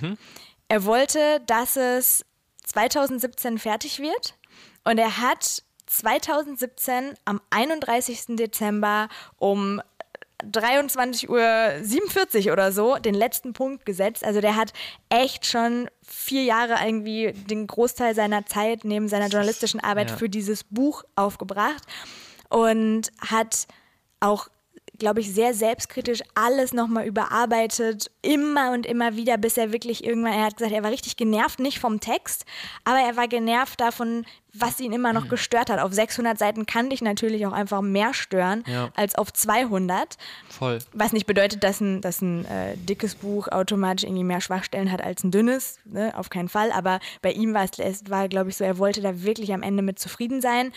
Und ich glaube, das Buch wäre nur halb so gut geworden, wenn er wirklich nur die Sachen genommen hätte, die er über ihn hundertprozentig weiß. Deswegen steht ja vorne Ja. auch Roman drauf. Klar. Das ist halt geil, weil dann äh, kann man da was drumherum erfinden. Aber was, ähm, glaube ich, das Besondere an dem Buch ist, dass er, egal, auch wenn jetzt so eine ähm, Kackszene erfunden ist, wenn Mhm. So Kacken in Kairo. Mhm. Kacken in Kairo, wenn das erfunden ist. Ähm, sorry, so kleine Kinder. Er hat Kacken gesagt. Ich Die noch einen Buchmenschen. Schluck, nimm noch einen Buch- Schluck vom Fakttee. Vom Fakttee, ja. Prost. Prost. Hier. Ja, ne? Stil echt. Eigentlich müssen wir schlürfen, damit man unser Schlucken auch hört. Wir haben wirklich getrunken.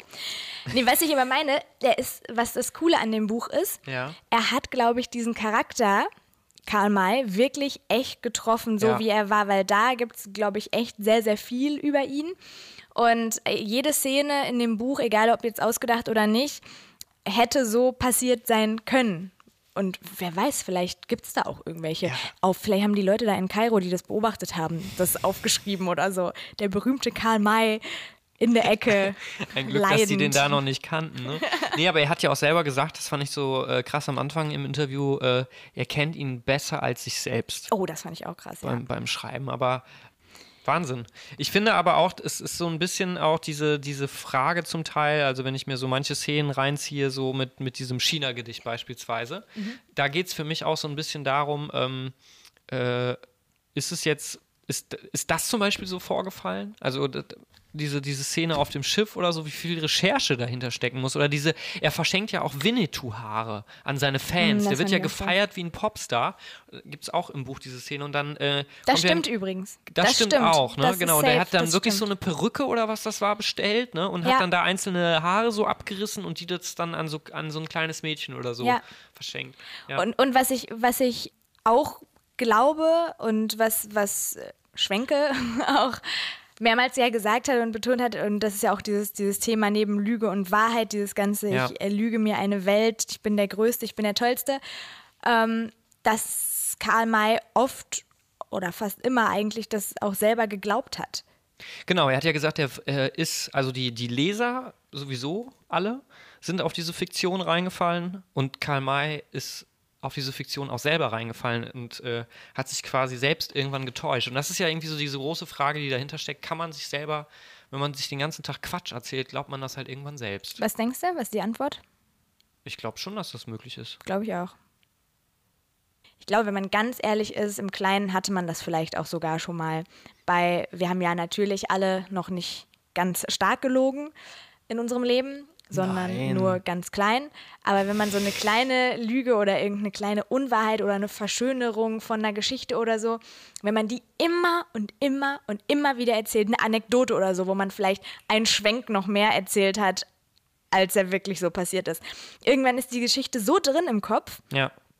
dass man fast vergisst, dass man sich das mal ausgedacht hat. Und ich glaube, das ist bei ihm passiert so im Großen. Und ich glaube, das ist vielleicht auch ein Thema äh, aktuell im noch größeren. Ich, ich weiß nicht, ob das, ich, ich hadere so ein bisschen gerade mit mir. Ich habe einige Male äh, jetzt in der Lesung und auch jetzt gerade noch mal an äh, einen Herrn Trump aus Amerika gedacht, aus dem fernen Amerika. Ich weiß nicht, ob man Aus dem Fernamerika, ganz kurz, wenn ich das sagen darf. Mhm. Fun Fact noch ganz kurz am Rande, bevor ich das vergesse. Ähm, es gab, hat mir zumindest mein Dozent so gesagt, auch einen Ort ähm, in, in, äh, in Sachsen, der damals, ich weiß nicht, muss, müsste man mal gucken, ob es heute auch noch so ist, aber damals gab es einen Ort in Sachsen, also wo Karl Mayer aus der Ecke irgendwie herkommt, der Amerika hieß. Also hätte er sich Mhm. noch, also wirklich Amerika im Deutschen anscheinend irgendwie. Ich weiß nicht, wie es geschrieben wird, aber weiß ich nicht, ne? Und dann könnt ihr ja immer noch sagen, naja, es ist ja mein Amerika. Ich habe ja nie gesagt, dass ich das Amerika meine, wo Washington und die ganzen Städte sind, sondern hier mein Amerika um die Ecke. Ich, Ich habe halt ein in bisschen was dazu erfunden, aber hey. 100 Meter entfernt. Nee, aber Quatsch, du meintest ja Trump. Nein, ich und mein ja, ich verstehe. Trump Ja, ich weiß, glaube ich, was du meinst, aber sag mal bitte. Das war nur so ein Gedanke, als Philipp Schwenke gesagt hat, so Karl May, narzisstische Züge, Mhm. glaubt seine eigene Fiktion, lebt in einer äh, sehr eigenen Welt, in der er viel lügt, mm, musste ich irgendwie an Donald Trump denken. Also, dass man quasi so oft Sachen hört, bis man sie glaubt und man vergisst am Ende, wie das. Ich weiß nicht, ob das bei ihm so ist, kann man jetzt nicht unterstellen, aber ich finde schon, dass das irgendwie, ähm, dass es irgendwie einen Bezug hat. ich weiß ja. nicht, ob, ob man das so stehen lassen kann einfach, aber du, Ja, vielleicht kann man halt so sagen, so Karl May hat natürlich nichts mit Trump zu tun, aber dieses Phänomen, das jetzt dieser Roman so aufzeigt, so von wegen, hey, wenn man lange genug immer eine Wahrheit für sich wiederholt, dann ist die irgendwann ist so die irgendwann eigenständig so da, und dann glaubt man das irgendwann. Also dann geht man sich selber auf den Leim, also man verarscht sich selbst. Mhm. So vielleicht. ja, war halt irgendwie, war halt irgendwie so ein, so ein Gedanke. Aber ich Vielleicht. frage jetzt mal so, findest du jetzt ähm, als Schriftsteller, muss man denn immer die Wahrheit sagen? Also das ist ja auch so ein bisschen das Thema, ne? Mhm. Das ist ganz witzig. Ich äh, hatte so eine kleine Diskussion heute auf Instagram mit einer Christina. Ich glaube, das ist eine Buchbloggerin aus Kassel. Und die hat unter meine Buchrezension von äh, Das Flimmern der Wald unter der, über der Wüste hat sie geschrieben, ja, ich weiß nicht, ob man also sinngemäß jetzt, ich weiß nicht, ob man äh, überhaupt im Bereich der Literatur über Lügen und Wahrheit sprechen kann, weil es ist ja irgendwie alles Fiktion, ob das jetzt wirklich, ob das jetzt wirklich eine Lüge ist oder nicht. Und da, darüber stand halt so die große Frage, kann man im Zusammenhang ähm, mit Literatur überhaupt das Wort Lüge benutzen? Oder ist das nicht doch vielleicht alles einfach nur ein großes Kunstprojekt gewesen von Karl May, der sich selbst inszeniert hat und so getan hat und eigentlich doch alle bis heute äh, austrickst und viel mehr wusste und gar nicht seine Fiktion selber geglaubt hat, sondern einfach nur sehr, sehr smart war und so getan hat, als, Ja. als würde er das alles selber glauben und in Wirklichkeit ist er ganz, ganz Also wenn das gewitzter Fuchs. Also entweder kann man mal so hart sagen, hat er eine Psychose. Oder, ne, es ist zumindest irgendwas ist im Kopf dann ja falsch, wenn er das wirklich geglaubt hat. Einfach. Also ich finde das halt auch so krass im Buch umgesetzt. Du, du liest halt die normale Story und siehst, es gibt ja eine Szene zum Beispiel, wo jemand verprügelt wird, so. Und Karl May steht halt die ganze Zeit daneben, macht nichts, hilft diesem Typen auch nicht, weil er sich nicht traut. Er sagt halt so, hey, hören Sie doch ein bisschen auf damit, aber er macht, er hilft im Grunde nicht, äh, ähm, dass, dass das halt aufhört. Und dann ist halt so in Kursivschrift, also so schräg, eine Parallelgeschichte, also wie so ein Paralleluniversum, dass er sich dann zusammenschreibt, wie er dann da als Held eingeschritten ist. Ich habe das so Und verstanden, dass diese kursiv geschriebenen Sachen dann das wären, was er in seine Bücher schreiben würde. Nee, über diese das so, Szene. Ja, aber äh, nee, das Also weißt du, wie nicht er, so da, gele- wie, er hab das, wie er das für sich im Kopf umformuliert, dass es sich so anhört, als würde es, weil er dann auch immer in der, in der dritten Person über sich selbst und so geschrieben hat. Ja. Ähm, Aber das muss er doch währenddessen, warum dann nicht irgendwie danach? Dann hätte er ja so arbeiten können, okay, ich mache das eine Kapitel, wie es wirklich äh, war und nee, dann wie nee, es. nicht, nicht chronologisch, sondern einfach so, was er aus den, einfach, dass man sieht, was er aus, wie eine Szene in der Realität ist. Ja, okay. Nämlich super low, der Typ kann gar nichts, der steht daneben, der hat keine Schmetterhand, der kann keinen Grizzly ähm, in den Schwitzkasten nehmen, der kann auch nicht mal in, in eine Kloppe irgendwie einschreiten. Und dann schreibt er es aber so schön, ähm, so wie er sich die Welt halt umdreht für sich ins Literarische.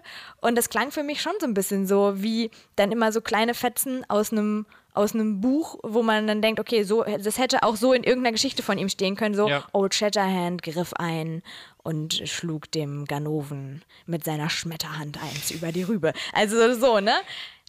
Hab ich's gelesen. Okay, ja, gut. Ich meine, wir, wir haben es ein bisschen anders dann gelesen, aber es bleibt ja letzten Endes trotzdem bei diesem Problem einfach, dass er anscheinend die Wirklichkeit anders gesehen hat oder gedeutet hat, als sie wirklich ist. Also es war auf jeden Fall Paralleluniversum.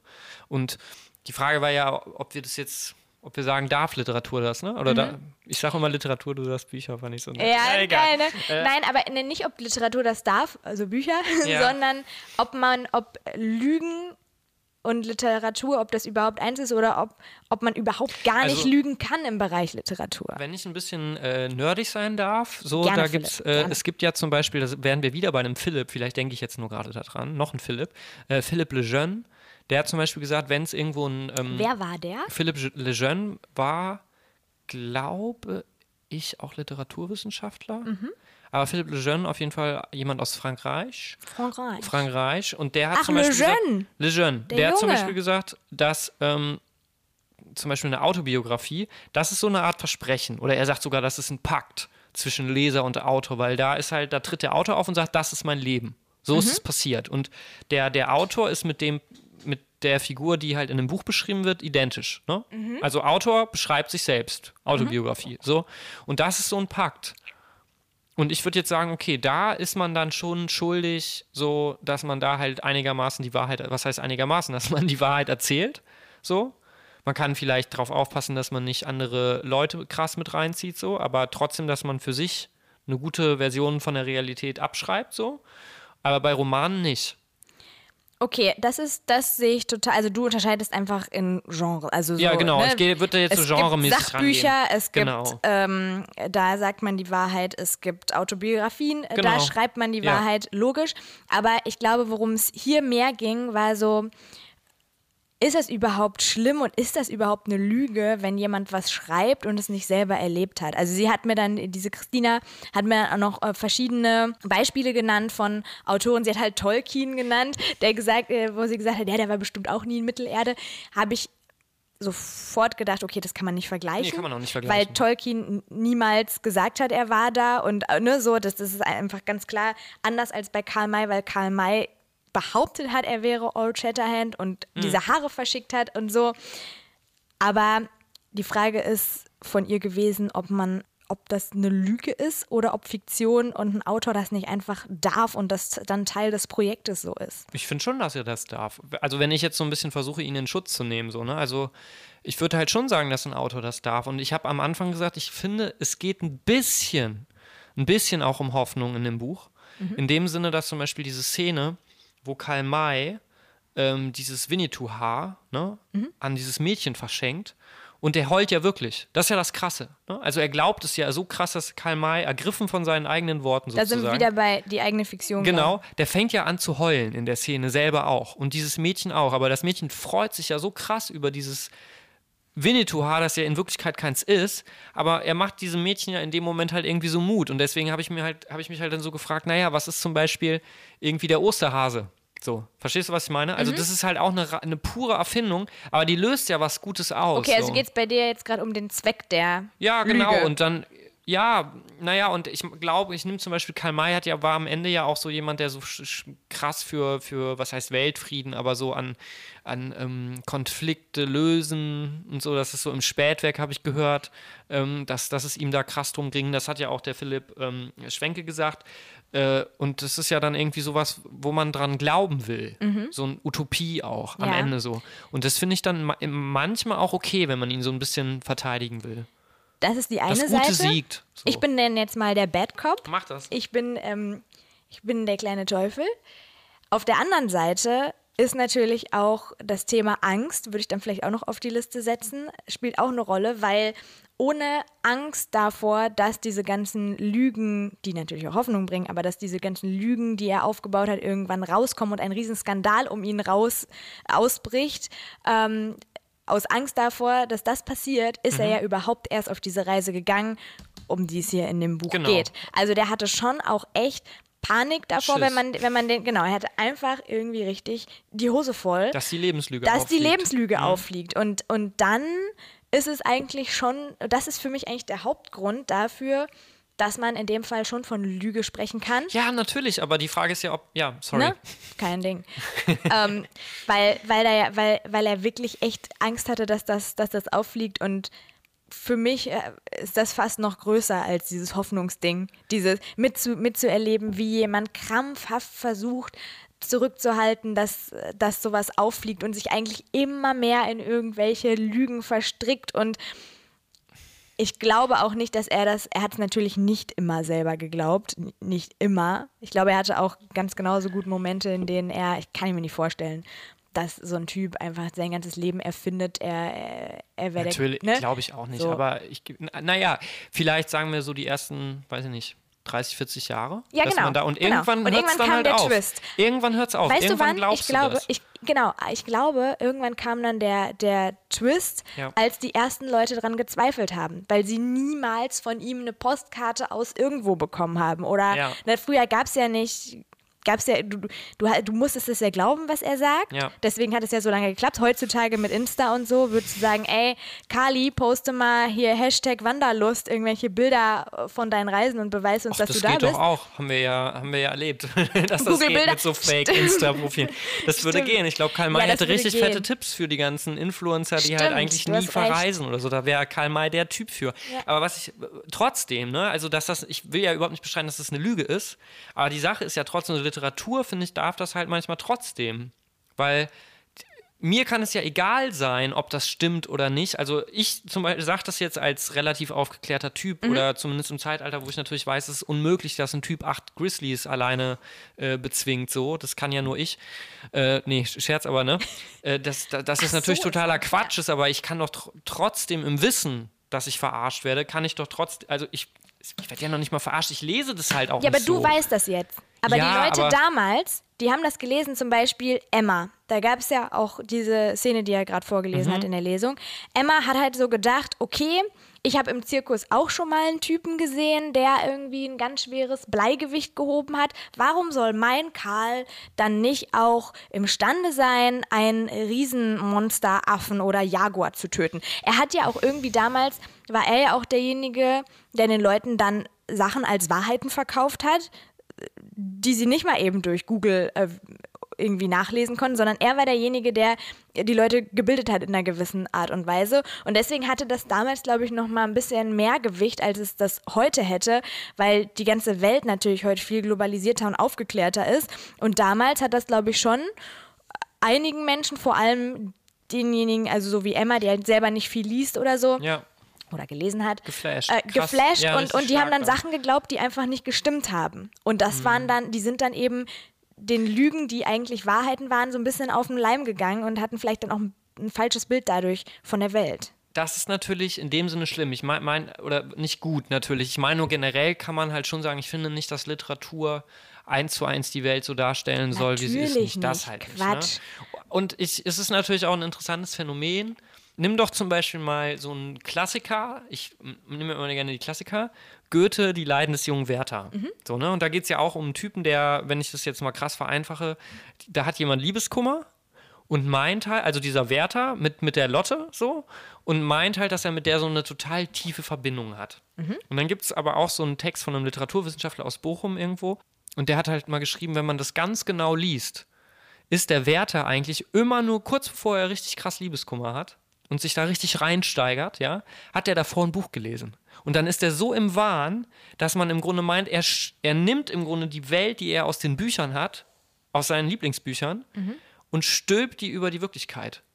Und denkt dann, dass er mit der total die tiefe Connection hat. Und im Grunde könnte es auch so sein, also so habe ich das gelesen, so, sie sagt, ne, also Lotte sagt, jo, ey, Werther, ist alles cool, lass mal morgen nochmal treffen, was zusammen kochen oder so. Und er sagt, oh, diese Güte. Weil er das Dieses irgendwo gelesen hat. Ja, und stülpt das dann halt so über und macht so ein mega Drama da Okay. draus und so weiter. Und trotzdem ist dieses Buch ja gerade erst deswegen so packend und so geil. Und wenn man es dann mal genau liest, sieht man auch, okay, alles richtig gute Literatur ist immer Übertreibung. So. Glaube ich auch. Ne? Da sind wir auf jeden Fall da, da, da stimme Also ich dir komplett nicht zu. immer, vielleicht nicht immer, aber viele gute Bücher leben von einer krassen, hey, zack. Man Muss ja auch, weil, weil wenn es nicht, weil wenn es alles so wäre wie in echt, dann würde es mich halt auch nicht so wirklich, wenn es alles meine Lebensrealität wäre oder die, die ich kenne von Freunden oder von, ja, von, von dem, was ich so im Alltag auch sehe, einfach auf der Straße, was interessiert mich das dann, wenn ich das lese? Ja. Ich lese doch nicht das, was ich eh schon weiß. Ich will was lesen, was mich irgendwo hintreibt. Und wenn es zum Beispiel, wenn ich niemals Drogen genommen habe, Beispiel, so, dann finde ich das, lach nicht. Trink lieber noch einen Schluck Fakttee, ja, Philipp. mach ich. So, dann interessiert mich das vielleicht, ein Buch zu lesen, in dem jemand von seinen Drogenerfahrungen berichtet. Einfach nur, damit ich danach ein bisschen mehr das Gefühl habe, okay, ich weiß da ein bisschen drüber Bescheid, obwohl ich selber niemals erlebt habe und auch nicht erleben möchte. Und ich glaube, damals war das vielleicht so ein bisschen auch so für ähm, die, die Leute im 19. Jahrhundert mit äh, Karl May, warum der so berühmt und bekannt war und beliebt war weil der, die wenigsten konnten halt äh, auf ein Schiff steigen aus finanziellen Mitteln und einfach Kapazitäten und so weiter und einfach mal in Orient fahren. Die brauchten jemanden, der sie dahin bringt und das war Karl May. Und wenn Literatur mhm. das macht, ist das grandios, wenn die es schafft, einem neue Welten zu eröffnen. Das ist für mich der, der Point, also da, deswegen konsumiert man Bücher, damit man wegkommt von der eigenen Welt. Zack, ja, d'accord. Genau. Aber, ja. jetzt kommt mein Aber. Okay. Das darf nicht passieren, indem der Autor Sachen behauptet, die einfach nicht stimmen. Nicht in den Büchern, sondern in der Realität. Also wenn Karl gesagt hätte, Leute, ich habe so viele ähm, Lexika gelesen und ich habe mit Leuten gesprochen, die im Orient waren und daraus stelle ich mir das Ganze jetzt so vor und hier ist mein krasser Abenteuerroman. Guck mal, was für ein cooler Autor ich bin, was ja, ich mir okay. ausgedacht habe. So, aber er hat ja gesagt, ich war da, ich habe das erlebt. Es ist so, hier ist die Locke von Winnetou.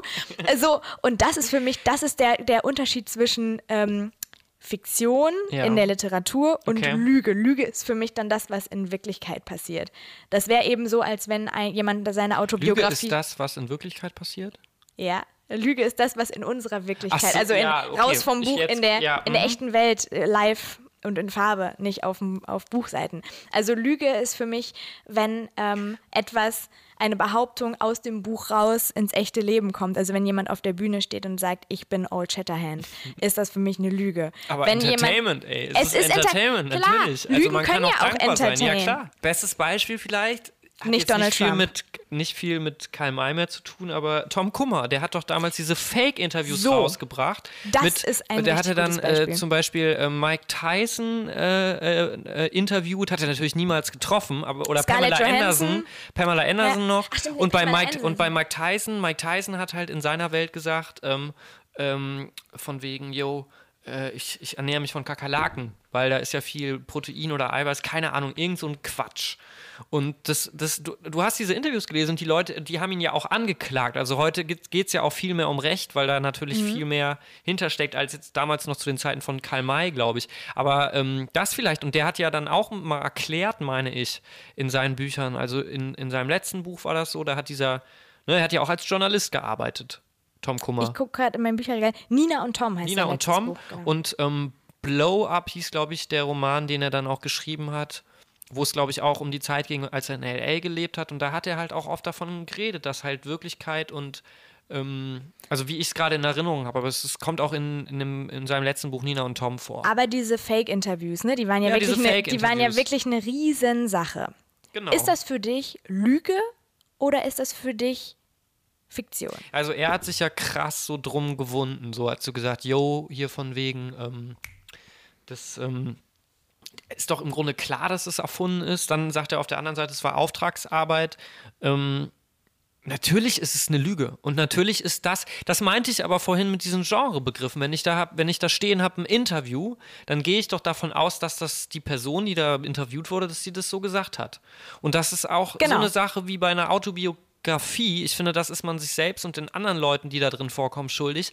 Da will ich Fakten haben, da will ich, dass das alles stimmt, aber halt nicht in der Literatur. Und deswegen würde ich da schon sagen, yo, das war fake. Aber es war trotzdem extrem Entertainment und es hat uns natürlich auch mega viel so gezeigt, so medienmäßig und so weiter, weil heute so, ne, kennt man ja selber als Journalist, dass du es halt irgendwie autorisierst vielleicht, du kannst noch irgendwie durch Tonbandaufnahmen zeigen, okay, ich habe mir das jetzt nicht komplett so aus den Fingern gesaugt, die Person hat das so gesagt, ne?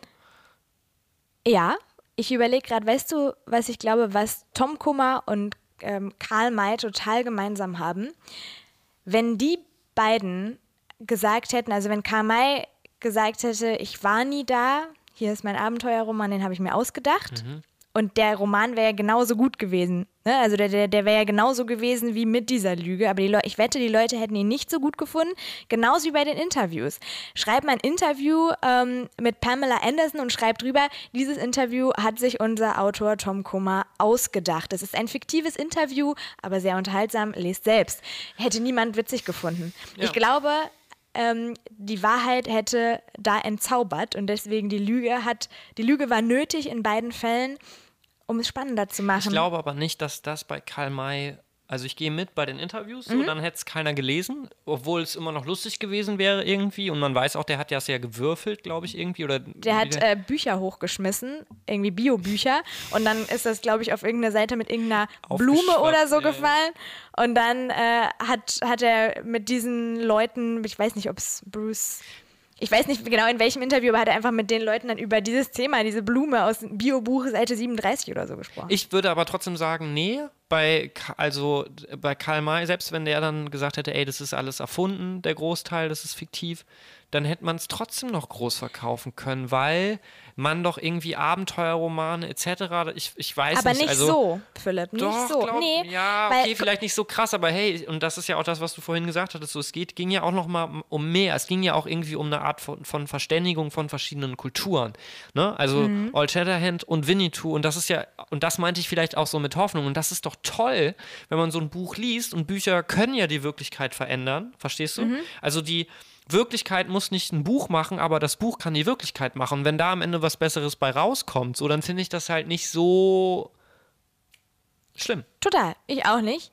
Ich glaube aber, Und es geht ja nicht nur um diese Prügeleien, ob das jetzt wirklich so ist, dass man da 80, 80 grizzly Ja, aber guck mal, was das ausgelöst was hat, wenn, immer. wenn, wenn dir Old Shatterhand himself ein Haar von dem toten Winnetou gibt, der in seinen Armen gestorben ist. Das Mädchen fängt an zu weinen, die Leute sind so, "Ah, er ist es. Also ich glaube schon, dass das sehr viel ausgemacht hat, dass dieser Typ greifbar war, dass der aus der Geschichte, das war ja wie, als würdest du äh, eine Serie gucken bei Netflix oder bei einem anderen Serienanbieter. Und auf einmal steht irgendwie der, die Hauptfigur, ähm, kommt raus aus dem Bildschirm und steht vor dir. Das ist ja so gewesen für die Leute. Der war halt zum Anfassen, der war da und Ja. die haben alles aus diesen Büchern auf ihn drauf projiziert und dadurch war das natürlich noch viel, viel spannender. Ähm, Hatte doch Fotoagenturen, habe ich äh, recher ja, recherchiert. richtig krass. Ne?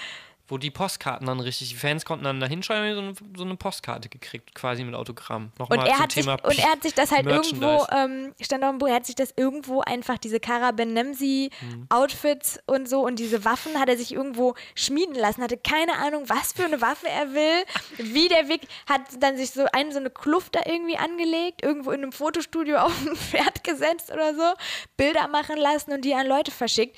Und da hat er so krass einfach, das ist wie 3D krasser als 3D-Fernsehen. Also die, die, der kommt halt zu dir raus. Du kriegst von Old Shatterhand eine Karte, vielleicht noch mit einem Haar von Winnetou, was übrigens ähm, Philipp Schwenke meinte, wahrscheinlich war es ein Pferdehaar, was er dann da verschickt hat, was natürlich alles total entzaubert.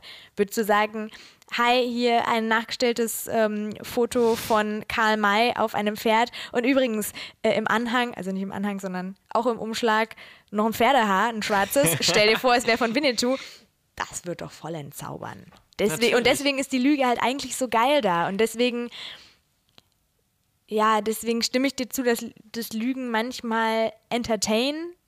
Auch in dem Also Fall. für Literatur. Ne? Ich glaube, ich muss die ganze Zeit an einen Song denken von der Band Ketka.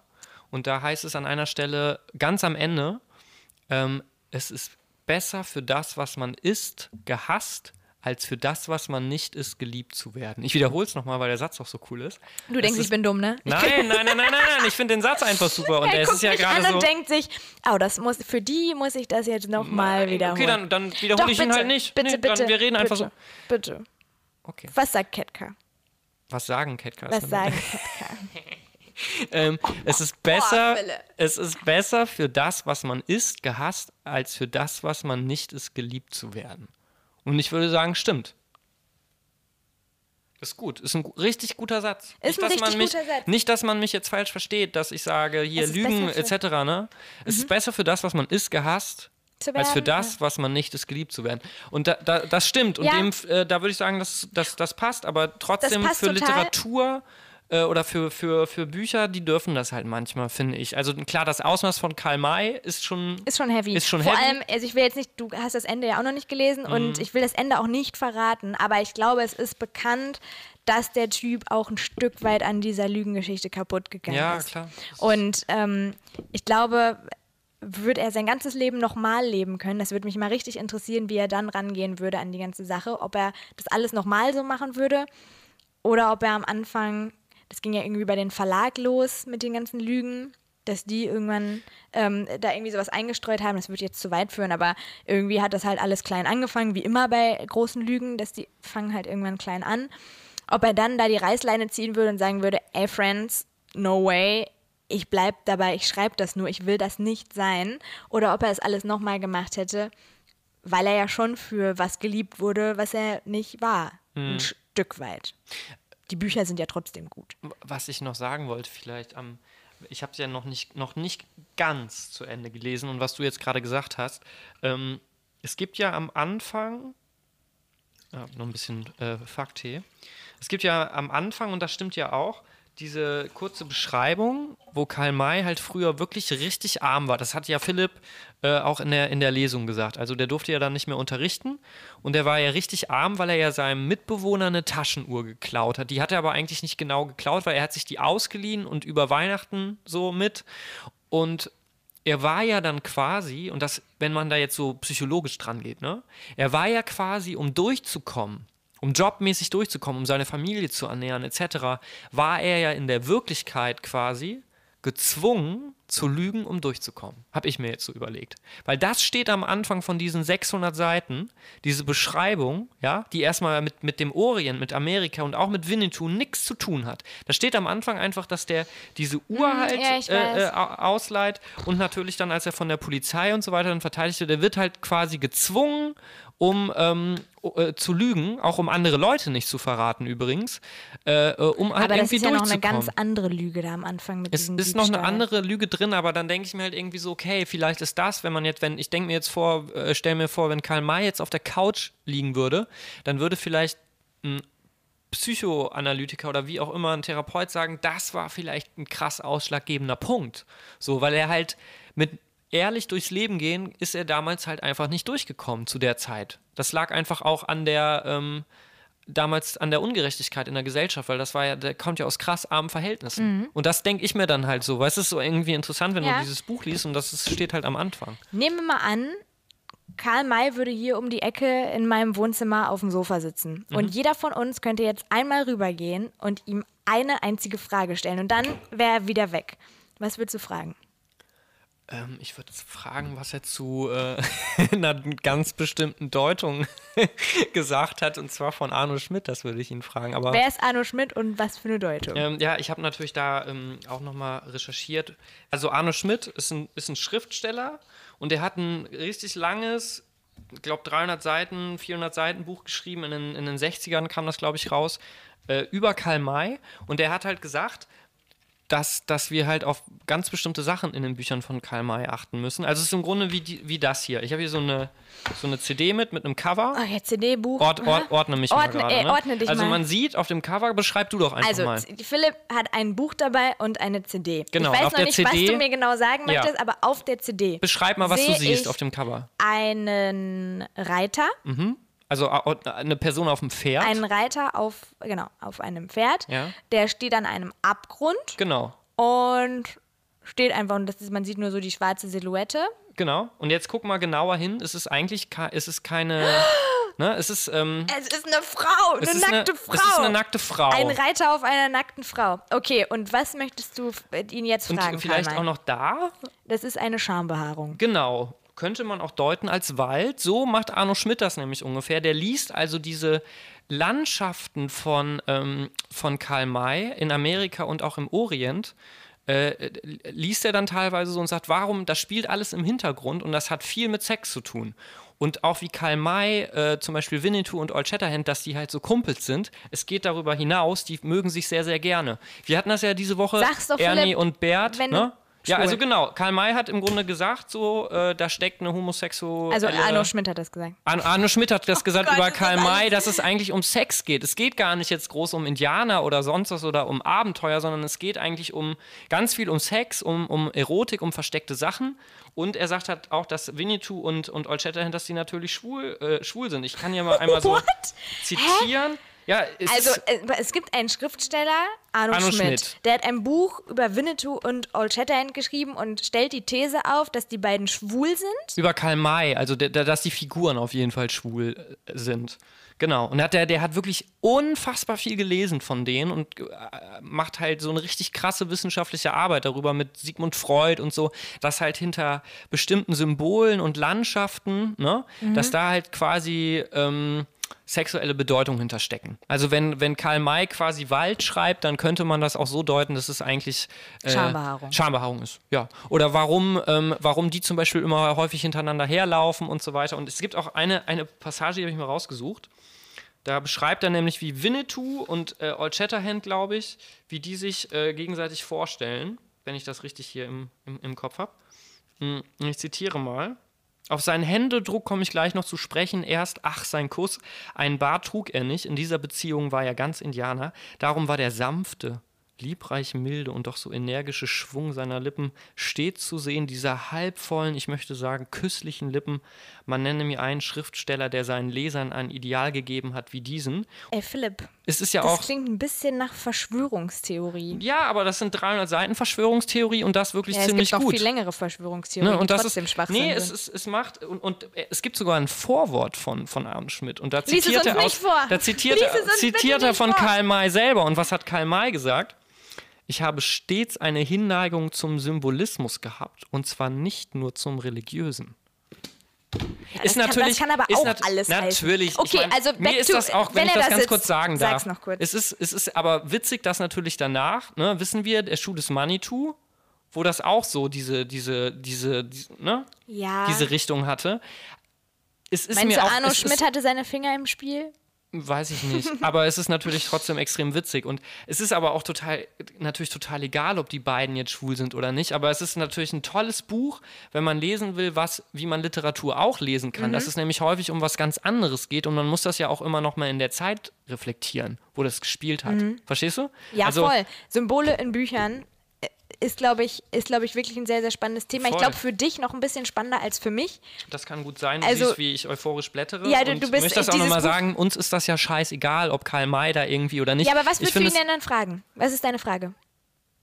Naja, ich würde ich würd ihn tatsächlich fragen, was er von solchen Büchern hält, weil Arno Schmidt ist ja nicht der Einzige, der, der, der ihn wirklich krass interpretiert hat. Mhm. Und der halt auch Sachen reingelesen hat, die Karl May so gar nicht direkt gesagt hat.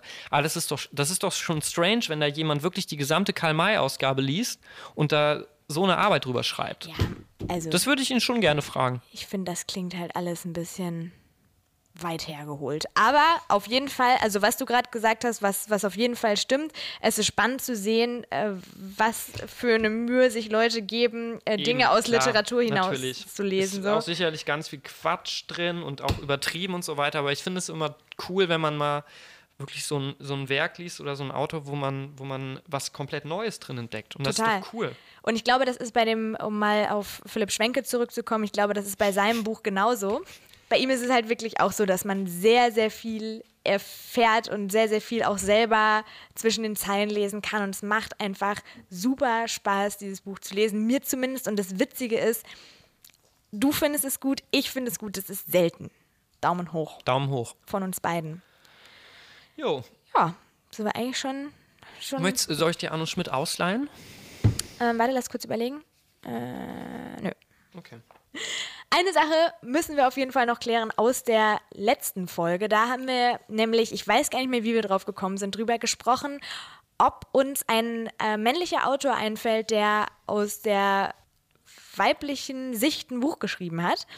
Und äh, über äh, stories.offiziell, unseren Insta-Account, kam eine Direktnachricht rein und einfach Lyrik schreibt, Arthur Schnitzlers Fräulein Else aus dem Jahr 1924 ist ein Paradebeispiel für einen Autoren, der die Sicht einer weiblichen Erzählerin in Form eines inneren Monologs präsentiert. Ah. Ein Applaus für einfach Und Lyrik. was mir auch noch eingefallen ist, ist ja jetzt rausgekommen im August, Heinz Strunk. Der hat zwar eine Kurzgeschichtensammlung gemacht, Teemännchen. Themen, das Teemännchen, Das genau, aber Teemännchen. da wird auch häufiger mal aus der Sicht von der Frau sehr, sehr stark sogar beschrieben. Das Also, stimmt. Das stimmt, das Ne? habe ich auch gelesen. Oder bin gerade dabei. Ich lese die immer so stückchenweise, diese Kurzgeschichten.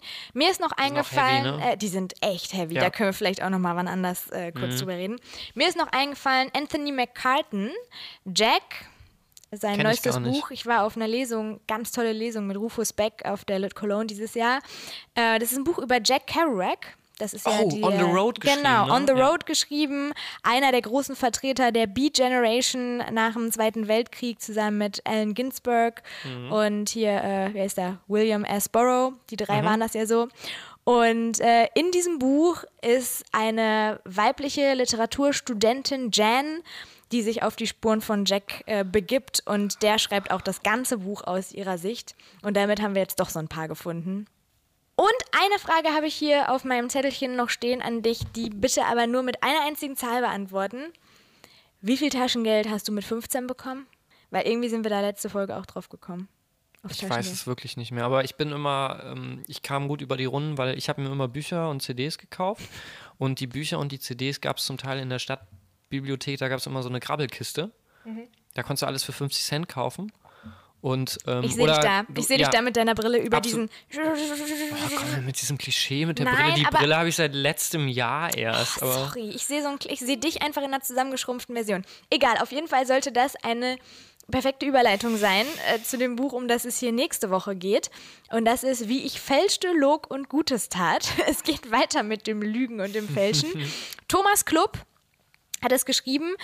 Ich bin gerade dabei. Ich finde es auch wirklich sehr gut, ganz anders nochmal als ähm, äh, die Lügen und das Fälschen, über das wir heute hier gesprochen haben. Geht nämlich um einen 15-jährigen Jungen. Und äh, ich kann ja schon mal so viel sagen, es ist auch ziemlich autobiografisch, was ich bisher davon weiß. Also äh, Thomas Klupp hat sich ziemlich durchgefälscht in seiner Jugend okay. und hat das jetzt in ein Buch gepackt. Ich Klingt bin, spannend. Ich, ich bin sehr gespannt auf die Lesung mit ihm und dann natürlich auch äh, auf unseren Talk dazu. Mhm. Ich freue mich. Und jetzt als allerletztes noch ein ganz schnelles Zitat aus Philipp Schwenke.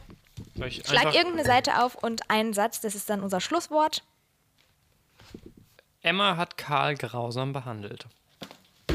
Oh, das war ein schlimmes Schlusswort. Soll ich ein neues holen? Nein, nein, nee, das komm, wir passt lassen schon. so, ne? Okay. Schön, dass ihr zugehört habt. Erzählt äh, Leuten, die ihr kennt, die gerne lesen, dass es uns gibt. Bewertet uns bei iTunes, schreibt uns bei Insta, stories.offiziell. Warum muss ich eigentlich diesen Werbeblock am Ende immer machen? Nächstes Mal machst du das, okay?